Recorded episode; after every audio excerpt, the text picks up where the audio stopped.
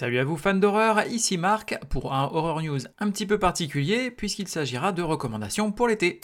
Je vais donc vous proposer plein de petites choses, des films, des films au cinéma, des séries et puis évidemment des livres, des comics, des mangas et même des jeux vidéo. Alors, du côté des salles obscures, je vais vous proposer La Main, donc sorti le 26 juillet. Lorsqu'un groupe d'amis découvre comment conjurer les esprits à l'aide d'une mystérieuse main hantée, ils deviennent accros à ce nouveau frisson et l'expérience fait le tour des réseaux sociaux. Une seule règle à respecter, ils ne doivent pas tenir la main plus de 90 secondes. Lorsque l'un d'entre eux l'enfreint, ils vont être rattrapés par les esprits. Sortie prévue donc le 26 juillet. Le manoir hanté, toujours le 26 juillet. Inspiré de l'attraction des parcs Disney, le film raconte l'histoire d'une mère et de son fils qui engagent une équipe de pseudo-experts pour les aider à chasser les différents spectres et fantômes qui hantent leur maison. Je vous laisse regarder la bande-annonce ainsi que le casting, c'est assez sympa. Et pour le coup, assez familial. Et pour ma troisième reco, je vous propose d'aller faire un petit tour à la plage avec The Meg 2 ou En eau très trouble le 2 août.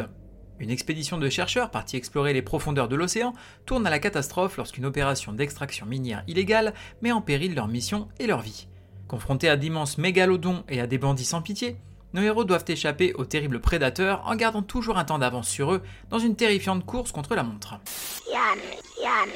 Continuons avec quelques films que je peux vous recommander pour cet été et ça va vous faire voyager un peu. Alors, La colline à des yeux de 2006. Traversez les États-Unis en compagnie d'une famille américaine et découvrez un accueil pour le moins chaleureux en plein désert. The Meg de 2018. Alors là c'est facile, un requin préhistorique géant face à Jason Statham. Est-ce que j'ai vraiment besoin d'ajouter quelque chose? Je ne pense pas. Dagon de 2001. Alors là je vous propose une croisière en voilier le long des côtes d'Espagne, durant laquelle vous aurez l'occasion de visiter un charmant petit village de pêcheurs. Et enfin Les Ruines de 2008. Je vous emmène en vacances au Mexique afin d'accompagner une bande de jeunes américains pour visiter les ruines d'une pyramide sacrée. Qu'est-ce qui pourrait mal se passer? Alors, côté série, je vous propose From. Une ville cauchemardesque du centre des États-Unis piège tous ceux qui y entrent.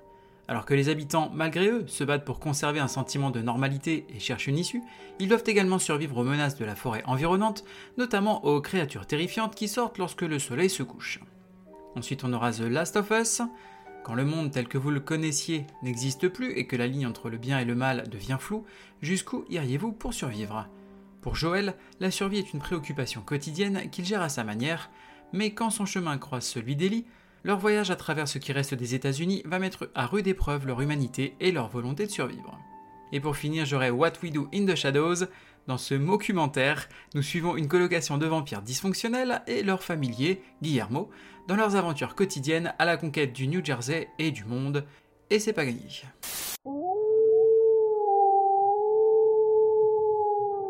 Côté livre, je vous propose Troupe 52 de Nick Cutter. Sur une île isolée, un groupe de scouts et leur chef vont se retrouver face à un individu étrange et squelettique. J'aurai ensuite Scary Stories d'Alvin Schwartz, un recueil d'histoires horrifiques à se compter au coin du feu. Alors dedans vous allez retrouver plein de, vrais classiques hein, du genre et d'ailleurs le livre a inspiré notamment un film produit par Guillermo del Toro euh, du même nom, donc Scary Stories Tout à ligne de Dark. Ensuite j'aurai Les Escales du cauchemar de Graham Masterton. Donc là c'est un recueil de nouvelles qui nous emmène voyager en fait un peu partout dans le monde à la rencontre d'histoires surnaturelles et horrifiques. Et pour terminer, World War Z de Max Brooks. Alors rien à voir avec le film avec Brad Pitt. Il y a bien des zombies, mais c'est à peu près la seule chose qu'on va retrouver et qui soit commune aux deux œuvres. Là, on est donc sur une histoire où la guerre mondiale contre les zombies est terminée, et c'est un journaliste en fait qui va faire le tour du monde pour recueillir les témoignages de différents survivants afin de retracer l'histoire dans sa globalité. Alors après ça, j'aurais du comics à vous proposer avec Something is Killing the Children. Quand les enfants d'une petite ville disparaissent les uns après les autres et que le seul témoin oculaire sort de son mutisme pour parler de créatures terrifiantes vivant dans la pénombre, bah le coupable semble tout trouver. Mais son seul espoir viendra d'une étrange inconnue tueuse de monstres, capable de voir ce que l'inconscient des adultes a depuis longtemps préféré occulter. Ensuite on aura Hillbilly. Randall est un vagabond aveugle, qui en réalité comprend et voit le monde bien mieux que la plupart des gens. Armé de son hachoir magique, il pourchasse les créatures et autres sorcières maléfiques de son monde.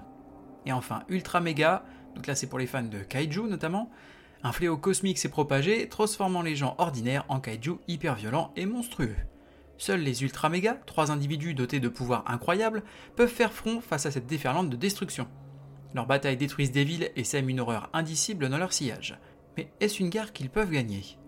Oubliez les Power Rangers, car vous allez voir que ça va vite devenir très salissant. Côté manga, alors là ça va être assez rapide, je n'en ai qu'un à vous proposer, et ce sera les chefs-d'œuvre de Junji Ito. Recueil d'histoires courtes du mangaka culte du domaine horrifique.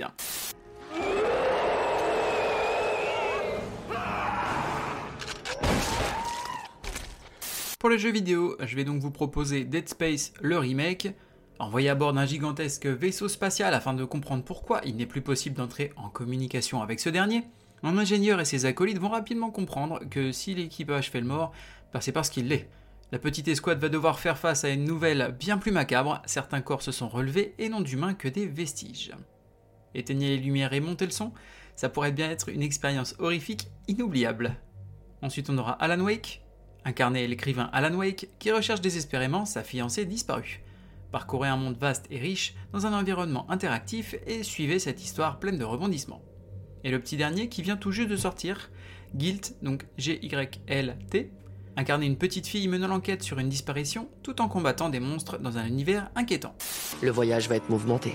Et oui, effectivement, pour le voyage, il faut s'occuper, et donc je vous propose des petites choses à écouter. Alors on va commencer avec la flip, donc Jetro et Rémi vous invitent à plonger dans l'univers de la flip, des histoires courtes, urbaines et organiques, à l'atmosphère suffocante et à l'écriture redoutable. Ensuite, on aura le Bureau des mystères, donc là on va suivre Charles et Mathias dans leurs enquêtes sur des cas étranges dans le monde entier.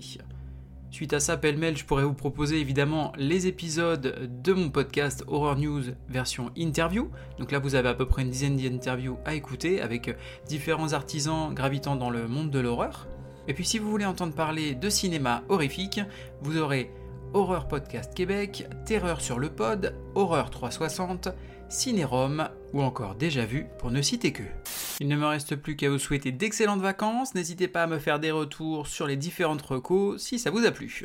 Pendant l'été, comme toujours, on se retrouve chaque dimanche pour un nouvel épisode d'Horror News et je continuerai également à poster des Horror News interviews. Bon été et bon frisson